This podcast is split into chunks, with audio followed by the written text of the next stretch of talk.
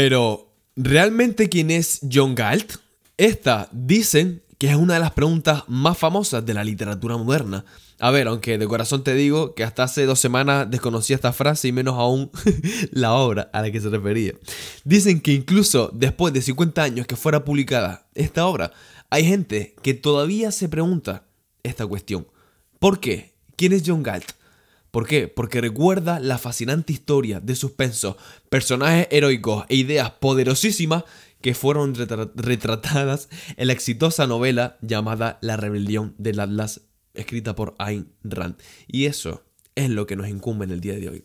Nació en San Petersburgo, Rusia, el 2 de febrero de 1905, Rand se convirtió en una de las más célebres autoras y filósofas liberales del siglo XX. Sus novelas más destacadas, las cuales podemos mencionar El manantial o La omnipresente rebelión del Atlas, la cual todavía venden cientos de miles de copias actualmente. Ayn Rand vivió los primeros años de la Revolución Rusa. Vio tristemente cómo el negocio de farmacia de su padre fue confiscado por los animales bolcheviques y experimentó los horrores del comunismo de primera mano. Tenía un sueño, eso sí, como todo joven soviético, de algún día emigrar. ¿Y emigrar a dónde? A Estados Unidos. Y en 1926 lo realizó y jamás volvió a mirar hacia atrás. Para Ayn Rand, Estados Unidos significaba libertad. Ella vio a los padres fundadores como héroes, que crearon un país basado en los derechos individuales, el derecho del hombre a su propia vida, a su propia libertad, a la búsqueda de su propia felicidad. Significa que cada individuo tiene un derecho a existir por su propio beneficio, sin sacrificarse a sí mismo, a los demás, ni sacrificar a los demás para sí mismo, ni al gobierno. Eso argumentaba textualmente, no lo he dicho yo. Los resultados prácticos del sistema estadounidense, continuó Rand, se pueden ver en el horizonte de la ciudad de Nueva York. Los rascacielos de Estados Unidos, señaló, no fueron construidos con fondos públicos ni para un fin público. Fueron construidos para la energía, perdón, por la energía, la iniciativa y la riqueza de particulares y empresas para beneficio personal. Ojo con esto. Y en lugar de empobrecer a la gente, estos rascacielos a medida que se elevaban cada vez más y más, seguían elevando a sí mismos el nivel de vida de la gente. Rand, Rand abogaba por el capitalismo 100% puro, como el cacao, que ella describió como un sistema en el que el gobierno actúa solo como un policía que protege los derechos del hombre. Como bien hemos mencionado en este maravilloso podcast, ay que me eh, el minarquismo, ¿vale? O el anarcocapitalismo, que vendría a ser simplemente que o el Estado interviene únicamente en la seguridad o lo hace la propiedad privada. Investígalo en el podcast que está súper interesante. Que el Estado interviene sin rescate, sin favores especiales para grandes empresas, sin intervención del gobierno en la economía, la más importante y la más olvidada, sin subsidios y sin regulaciones cuando las personas son libres de producir y comerciar y cuando el gobierno está limitado por la Constitución para proteger los derechos, todos se benefician. Los individuos prosperan y por ende las sociedades también prosperan. ¿Y cómo tenemos certeza de esto?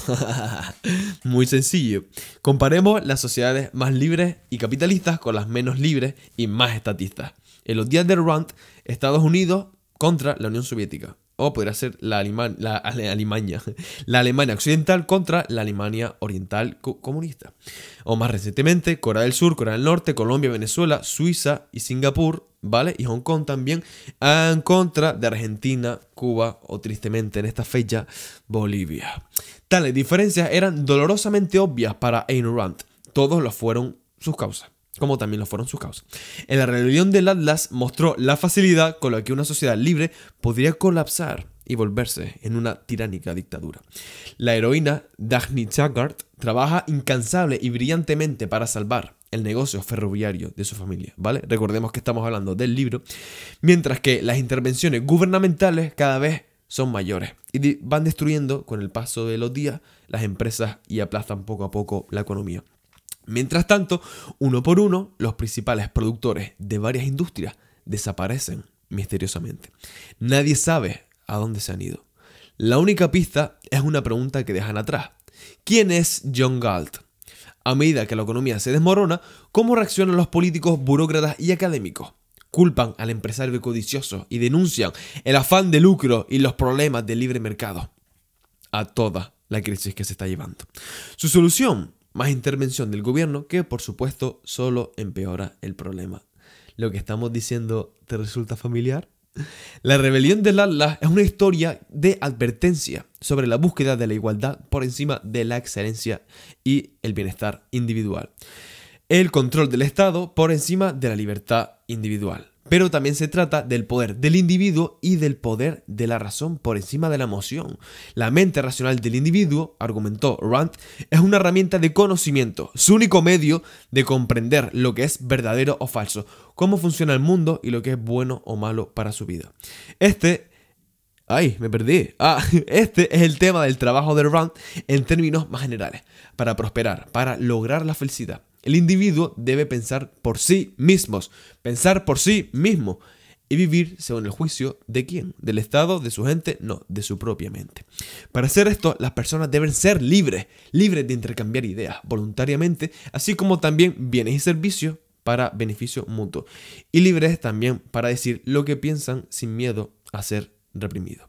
Para ello, consideraba al capitalismo no solo como el mejor, sino como el único sistema socialmente moral. El capitalismo, según decía ella, no les dice a los hombres que sufran, sino que busquen el disfrute y el logro.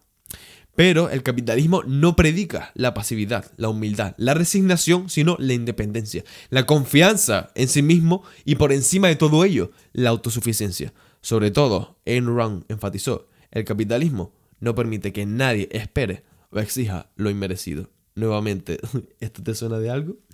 ¿Es este el sistema bajo el que vive Estados Unidos actualmente ahora? No, decía Ayn Rand. Ella llamó al capitalismo el ideal desconocido, porque jamás se ha implementado completamente, ni siquiera en las décadas de extrema bonanza de Estados Unidos durante el siglo XIX. Las ideas de Ayn Rand sobre el capitalismo, el individualismo y la razón han atraído a millones de personas con el pasar de las décadas tanto a sus novelas como a sus ensayos o incluso conferencias. Y afortunadamente, en menor medida, pero lo siguen haciendo. Ayn Rand es definitivamente la defensora moral número uno del capitalismo del siglo XX. Aunque en su momento no se reconocía su influencia, hoy día este podcast y muchas más personas lo van haciendo. El parecido de sus novelas con la realidad actual es tremendamente asombroso. Así que, a todas estas, ¿quién es realmente John Galt? Eso te tocará buscarlo a ti. Comparte este podcast con cualquier persona que le pueda interesar. Yo creo que algún colega tuyo esto le encantará porque Ayn Rand, ¿quién es Ayn Rand? Yo creo que se lo preguntará. O con cualquier conocido que le pueda beneficiar esta información. Sígueme y háblame por Instagram, ¿vale? Por el dire, métete por ahí y coméntame tus sugerencias. Porque me encanta hacer el contenido que ustedes me piden y sobre todo las cosas que les interesarían sobre el liberalismo o cualquier otro tipo de idea que me puedas hacer llegar. Suscríbete evidentemente a este programa en tu plataforma de podcast favorita para no perderte ningún episodio, ¿vale?